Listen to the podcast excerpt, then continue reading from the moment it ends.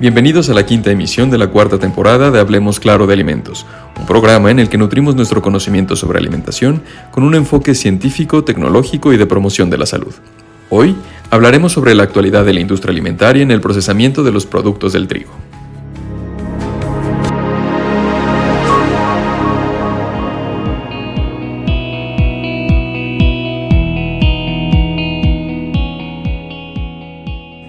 La harina de trigo, las pastas, el pan y los productos de panadería se consideran a nivel mundial esenciales para la nutrición humana, ya que son una fuente importante de macronutrimentos, principalmente carbohidratos y proteínas, micronutrimentos, vitaminas y minerales, fibra dietética y antioxidantes.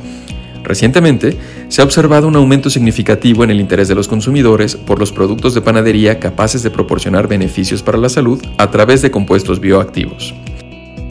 Esta tendencia ha llevado al redescubrimiento de trigos antiguos y a un aumento en el uso de harinas integrales en la industria. En particular, los trigos antiguos y las harinas integrales, a pesar de ser capaces de proporcionar beneficios para la salud a través de compuestos bioactivos, presentan importantes problemas tecnológicos relacionados con las propiedades reológicas de la masa y las características del producto final que afectan, por ejemplo, al volumen del pan, su suavidad o bien las propiedades de cocción de las pastas. Además, tanto la industria alimentaria como los consumidores son cada vez más sensibles a los impactos ambientales, lo que destaca la necesidad urgente de innovaciones sostenibles y estrategias de mejora para todas las cadenas de producción, lo que motiva el tema de esta emisión. El objetivo de este episodio es conocer en dónde se encuentra la industria alimentaria respecto a incrementar la sostenibilidad, productividad y calidad de harinas, pastas, pan y productos de panadería, centrándose en las principales operaciones de las cadenas productivas, es decir, cultivo de trigo, molienda de trigo, procesamiento de masa y, finalmente, elaboración de pastas, pan y productos de panadería. Un primer punto por considerar es el correcto manejo de la etapa de cultivo del trigo, ya que representa la fase de mayor impacto para el medio ambiente. Sucesivamente es necesario prestar especial atención al proceso de molienda, a la fase de amasado, a la panificación y finalmente a la elaboración de la pasta. ¿A qué nos referimos con trigos antiguos? Hoy en día, el término trigos antiguos divide al mundo científico en varios aspectos, en particular en lo que se refiere a la definición. Si se utilizara una literal, solo los trigos ancestrales o muy antiguos podrían incluirse en esta categoría. De esta manera, la única variedad que podría ser definible como antigua sería el Triticum monococcum, que fue la primera especie domesticada y cultivada del género Triticum. Algunos autores intentaron definir la frontera que separa los trigos antiguos y modernos. En la literatura es posible encontrar varias propuestas. Las clasificaciones más curiosas se basan en fechas y acontecimientos históricos. Por ejemplo, en uno de ellos, los trigos antiguos se definían como aquellas variedades existentes antes de la Primera Guerra Mundial, y los trigos modernos, en cambio, eran las variedades desarrolladas después de la Primera Guerra Mundial. Estos autores eligieron la Primera Guerra Mundial como el punto de inflexión, como si hubiera sido la que produjo los cambios más significativos en el trigo. Según lo informado en la literatura, solo podemos estar en desacuerdo. No obstante, es esencial definir correctamente lo que se entiende por el término antiguo mediante la definición de un límite temporal específico que tenga un sentido preciso. En particular, es necesario seleccionar la cuenca que ha determinado los cambios más significativos en las características del trigo.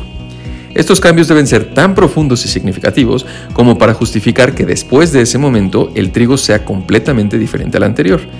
Parece obvio que el límite más adecuado es la revolución verde.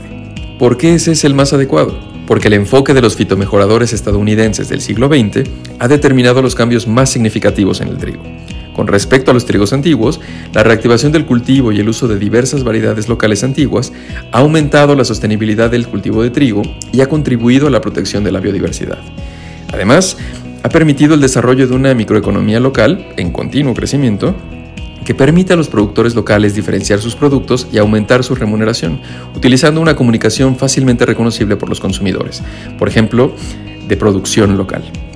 A pesar de tener un perfil nutricional más adecuado, los trigos antiguos también tienen unas características menos amigables para la tecnología actual. Por ejemplo, las propiedades reológicas de las masas, también conocidas como propiedades de manipulación, elasticidad, viscosidad, menor volumen de pan, etc., en comparación con los cultivares de trigo modernos. Las harinas, masas y pan integrales se caracterizan, al igual que los trigos antiguos, por un contenido nutricional mejorado, propiedades reológicas deficientes de la masa y un menor volumen de pan.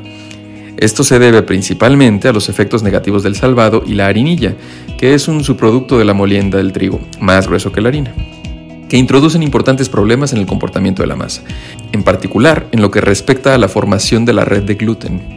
Este efecto negativo está relacionado con la capacidad de los arabinoxilanos, la inulina y los beta-glucanos, que son los principales polisacáridos no amiláceos presentes en el trigo y el salvado, para retener y unir el agua que debería destinarse a las proteínas formadoras del gluten, que son la gliadina y la glutenina.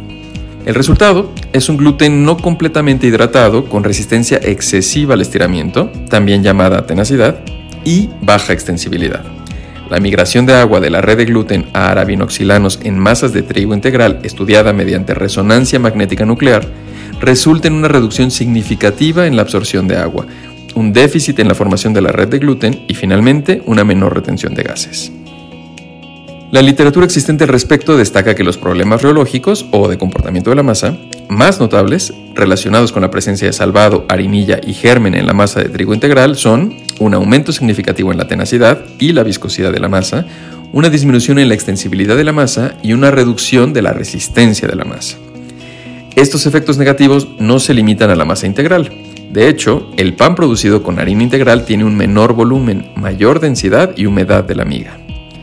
En consecuencia, son indispensables estrategias para limitar los efectos negativos de la adición de salvado, harinilla y germen en masas y panes integrales y para mejorar el rendimiento de los trigos antiguos.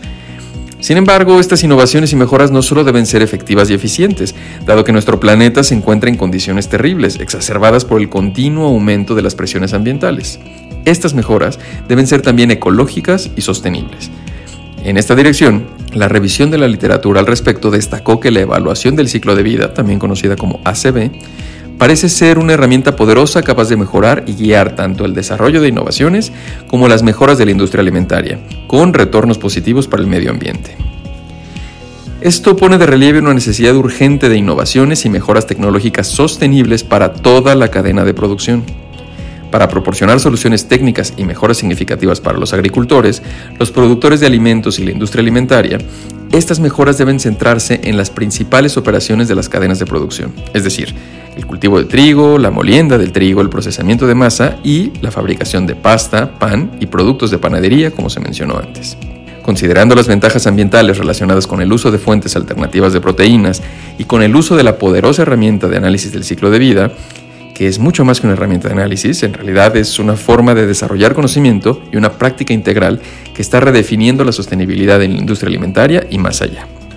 En esencia, el análisis del ciclo de vida es un método holístico que examina el impacto ambiental de un producto a lo largo de todas las etapas de su vida, desde la extracción de materias primas, pasando por la producción y el uso, hasta el final de su vida útil, incluyendo la disposición o reciclaje. Este enfoque de la cuna a la tumba permite una comprensión profunda y detallada de los impactos ambientales, ofreciendo una base sólida para tomar decisiones más informadas y sostenibles.